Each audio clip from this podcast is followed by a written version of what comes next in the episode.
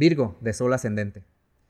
Cuando la luna nueva del 24 de enero, que fue en Acuario, en tu zona de rutinas, hábitos y salud, te propusiste hacer un cambio en estos temas y más o menos en abril te diste cuenta que requieren mucha disciplina y compromiso de tu parte. Pues déjame te digo que cualquier cosa que te impedía comprometerte o llegar al objetivo deseado en estos temas, esta semana estarás pensando en hacerlo a un lado.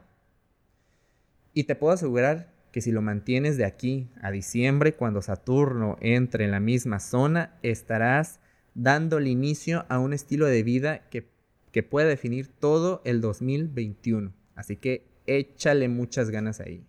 Busca a tus amigos, ellos te van a inspirar y te van a apoyar. Para obtener más información sobre la energía disponible, te invito a escuchar el episodio de la semana del 3 al 9 de agosto.